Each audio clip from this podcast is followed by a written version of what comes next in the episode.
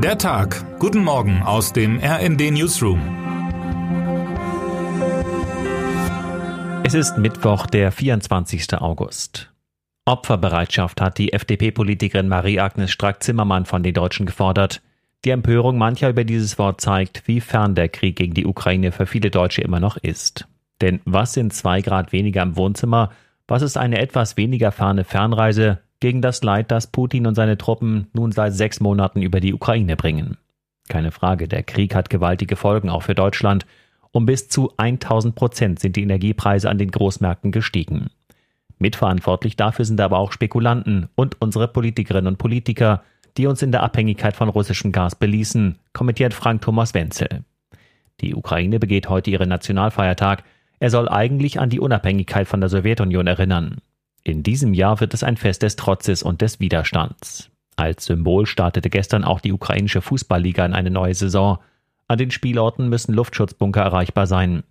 In Kiew ist eine lange Parade von zerstörtem russischem Kriegsgerät zu sehen, als Selfie-Motiv und ausgestreckter Mittelfinger Richtung Moskau. Gleichzeitig ist zu befürchten, dass die russischen Angreifer ausgerechnet heute ein Zeichen ihrer Reststärke setzen wollen, koste es, was es wolle. Sechs Monate Krieg sind auch sechs Monate der Flucht. Hunderttausende Ukrainerinnen und Ukrainer leben in Deutschland. Maximilian Arnhold und Nils Weinert haben einige von ihnen mit der Kamera besucht.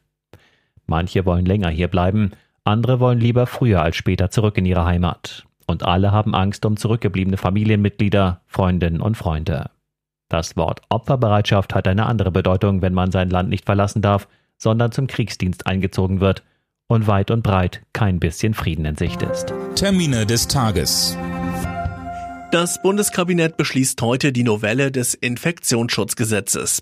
Der neue Entwurf sieht vor, dass Bundesländer künftig in Innenräumen keine Ausnahme von der Maskenpflicht für Personen vorsehen müssen, die vollständig geimpft sind und deren letzte Impfung weniger als drei Monate zurückliegt.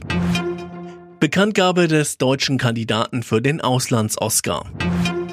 Und in Ulo in Finnland beginnt die Weltmeisterschaft der Luftgitarrenspieler. Wer heute wichtig wird. In Weimar beginnt heute die Deutschlandtour der Radprofis. Mit am Start ist auch Vorjahressieger Nils Polit.